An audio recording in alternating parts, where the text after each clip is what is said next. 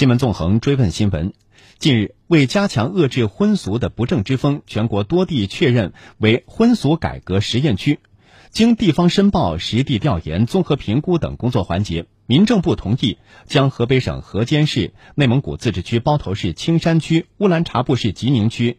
辽宁省沈阳市皇姑区、吉林省永吉县、黑龙江省哈尔滨市南岗区、江苏省南京市建邺区东台市、河南省开封市与王台区、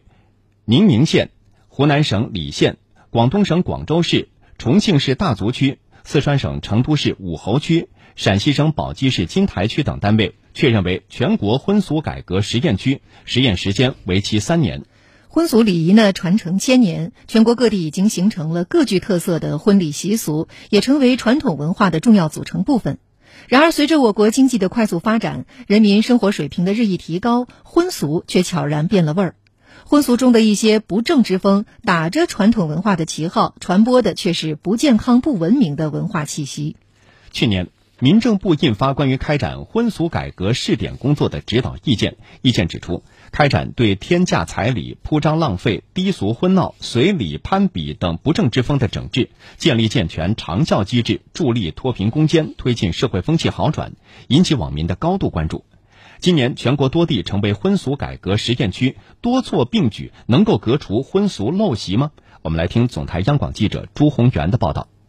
中国人民大学国家发展与战略研究院公共管理学院教授王从虎表示，婚俗的俗是指传统习俗、公序良俗，绝无半点庸俗低俗的意思。浪漫和谐、文明的婚礼习俗，不仅能增进新郎新娘、儿女亲家乃至亲朋好友之间的感情，一定程度上也能够对社会和谐起到润滑作用。婚俗不能完全否定，但一定要加以限制。那一风一俗不是一时半时的一件事情。呃，从某种程度上来说，通过婚丧嫁娶啊，他的亲戚朋友邻里啊，他之间，他也是一种交流感情，呃，加强这种邻里之间、亲戚之间，乃至一些同事之间、朋友之间一种途径吧。说这个不能完全否认的，就是说我只要政策有一样规定，我就希望消除这种，这个我觉得可能也不是太现实。有效的方法就是限制一下。近年来，从中央到地方，都在为革除婚俗陋习、倡导健康文明婚俗积极努力，同时也进行了不少尝试。在河北河边市，利用当地农村道德讲堂、村民议事会等载体，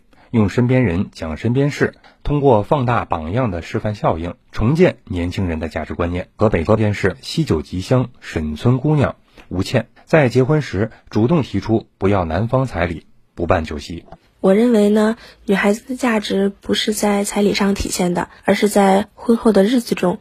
结婚以后的美好生活应该靠我们两个人共同努力。包头市青山区则是通过开展形式多样、深入人心的婚礼家庭社会化活动，积极有效地引导全社会树立新时代健康和谐的婚恋观、家庭观。包头市青山区民政局婚姻登记处主任郝军霞介绍：以政府购买服务的方式开展常态化婚姻家庭辅导公益项目，把婚前教育、家庭关系梳理、婚姻关系修复等心理咨询辅导引入了社区、村镇、大学和企业。弘扬和宣传绿色婚庆新风尚，有效改变了老百姓以往结婚轻登记、重婚宴的旧习俗。重庆市大足区建立了农村红白理事会。重庆市大足区民政局党委委员、低保中心主任陶庆文介绍，在尊重传统民俗的基础上，针对陋俗陋习，一村一策的制定了村规民约、红白理事会章程，杜绝红白事大操大办、浪费攀比的现象。修订我们的村规民约。村红白理事会的章程，着力规范婚礼仪式和操办模式，统一最高消费限额，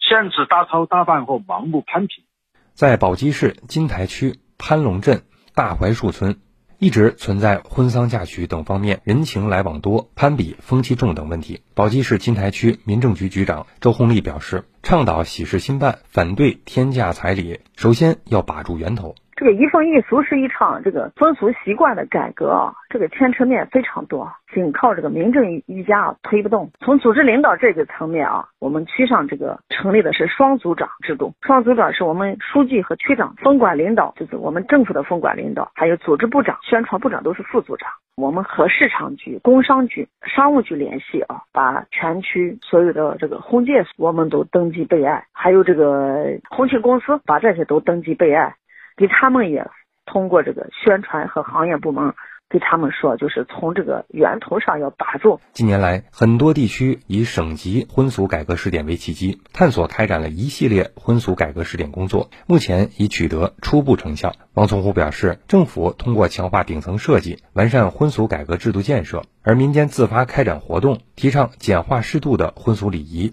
这样的双向结合，能够有效的推动婚俗改革。总得有带头人来去改。呃，由原来的靠单个的居委会、村委会的自我组织，可能力度呢，它会慢一点。如果找试点的话，改革的话，那肯定它有标准嘛，有目标，有实现的手段以及。评估的一些标准，我想这可能就是政府介入，通过政府的这种自上而下的方式，呃，和自下而上的方式的双结合，两者结合起来，双向发力是吧？双向驱动，我想这可能对呃整个一风一俗的力度会大一点，速度会快一点，效果肯定会好一点。